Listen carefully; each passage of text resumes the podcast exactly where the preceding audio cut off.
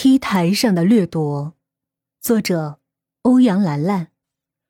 新年的钟声即将敲响，在卓越大厦的走秀特场内，许多记者和时装界的人士都在等待着新年钟声敲响的那一刻。今天晚上的时装秀场显得格外隆重。今天是时装设计师李娜新作发布的日子。李娜是唯一一个目前获得欧洲 Adam 时装设计大奖的中国设计师，在国内时装界人气自然不用多说。随着新年钟声的敲响，T 台上的聚光灯开始变色，配合上台下闪动着的相机闪光灯，模特们开始扭着玲珑的姿态，迈开细腻的步伐。最先登场的是一件鱼嘴开口领型女性秋装。台下的记者们使劲闪动着相机灯光，生怕错过任何一个细节。然后是一件黄色的海棠花型连衣裙，接着是白色的蘑菇型领尖毛绒冬装。春夏秋冬四个季节的时装被模特们玲珑的身姿和步伐展现的惟妙惟肖。谢幕完成后，给这些时装赋予生命和灵魂的人，设计师李娜。被众多模特们拥护着，和本次展出的所有时装一起走到台上，向观众们鞠躬。展出圆满结束，李娜享受着台下闪光灯和荣誉的包围，她无比享受这种被众星捧月的滋味，这是她的天赋换来的荣耀。时装展出结束后，主持人上台致辞。首先感谢各位来参加今天的发布会。今天所展出的新品呢，都是我们敬爱的设计师李娜小姐的杰作。本次新品的出售部分收入将被用作慈善公益基金。主持人刚说完，台下便响起了热烈的掌声。李娜正在后台休息，这时助手走到身旁，告诉她说，已经有十多家企业来电要签约生产此次展出的所有服装样品。李娜满意的点点头，说回去后。再做打算。回到公司，李娜看了看那份意图合作名单，一连划掉了好几家企业的名字。像那些小公司，她根本就不考虑，只会玷污了她的作品，生产出来丝毫没有原本的那种气息。她李娜设计出的独有的气息，在这方面她是很有经验的，尤其是那些喜欢偷工减料的小企业。一连划掉了好几个名字后，李娜才满意的点点头，交给助理。忙碌了一天，李娜回到家，洗完澡正要睡去，却有人按她的门铃。高级公寓的保姆把一个快递袋子交给李娜，李娜很疑惑：这么晚了还有人送快递？李娜拆开一看，是一个光碟。李娜随手把它放入 DVD 机当中。然后倒了杯红酒，边喝边看。一开始，光碟画面里出现的是一个破旧的小区，有许多矮矮的自建房，一看就是那种城市底层常见的贫民区。然后画面变了，渐渐变得血红，有点恐怖片的感觉。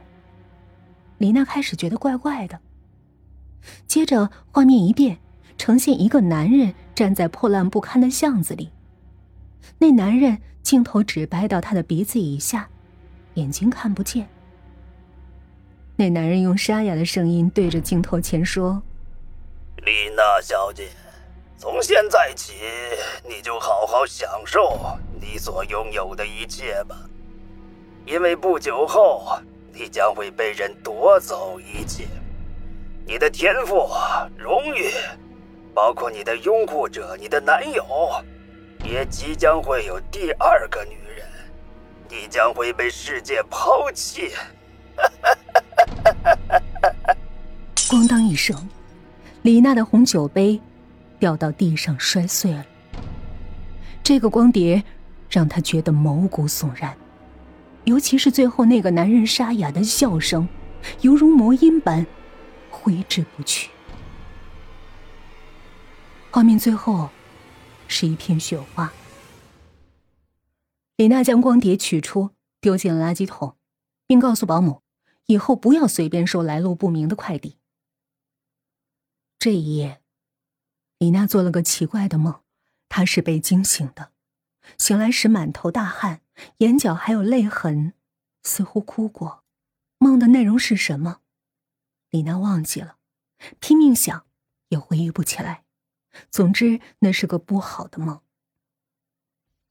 第二天，李娜去看了心理医生，并告诉了医生关于光盘的事儿。医生开导她说：“她只是太过在乎自己的事业，才会反应如此大，那只是个无聊的恶作剧罢了。”几天之后，李娜回到公司上班。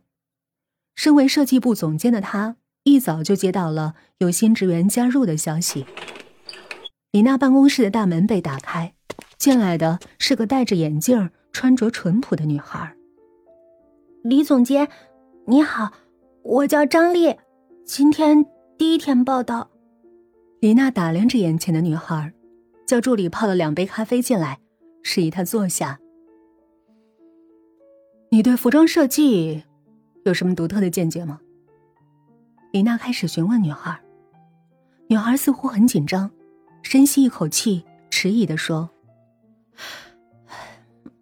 服装设计是体现衣着的美感，也是体现不同层次文化的生活风格，更是展现了不同的时尚理念。”李娜听后点点头：“不错，说的很好。”你想在我这儿干活儿，光有这些理念可不行。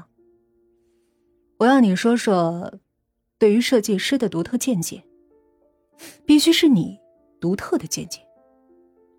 女孩喝了口咖啡后又说：“设计师必须能够理解不同层次的文化，并且将它展现出来，否则就无法使作品被大众所接受。”设计师就如同画家，必须把不同的颜色调和，展现出不同的理念和风采，这才是一个成功的服装设计师。李娜打趣的打量着眼前的女孩，点了点头。你的见解非常独特，你是我见过那么多从事设计行业的新人，第一个有如此见解的人。为何你不强调自主的个性，而是强调大众化呢？眼前的女孩听后说：“在我看来，太过于展现设计师个人风格，并不是一件好事儿。最好的作品是展现大众不同的时代风格，这才是永久不败、不褪色的服装设计理念。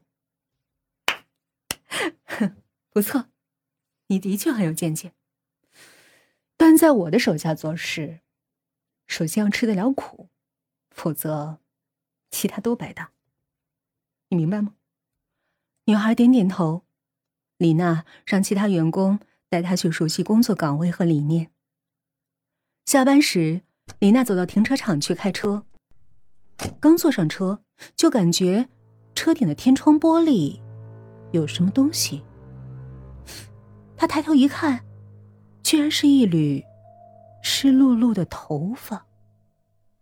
李娜随手拿下来一看，手心居然是红红的，那缕头发上沾着的，居然是血。李娜吓了一跳，把头发扔出车窗，接着砰的一下，又有什么东西顺着天窗掉进了车里。李娜低头一看，居然是一颗人头，是一颗血淋淋的人头。那似乎是个女人的头，那灰白色的面容、猪肝色的嘴唇，还有那翻白的眼睛。接着，那颗女人的头颅居然笑了，露出了黑黑的牙齿。李娜再也受不了了，尖叫一声，推开车门跑走，叫来助理和保安后，才战战兢兢的回到车位。可车里居然什么都没有，甚至没有一点血迹，仿佛一切。都不曾发生。李娜纠缠半天无果，只好回家叫来男友陪自己。男友肖月强来到李娜的公寓后，愣是安慰了半天，还亲自下厨给李娜做晚饭。肖月强是厨师专业毕业，手艺自然没得说。哄了半天，李娜才笑逐颜开。肖月强是个非常体贴的男人，这一点李娜非常满意。尽管两人成就差距巨大，但李娜不在乎，她只想要个好男人，不是那种只懂得算计的。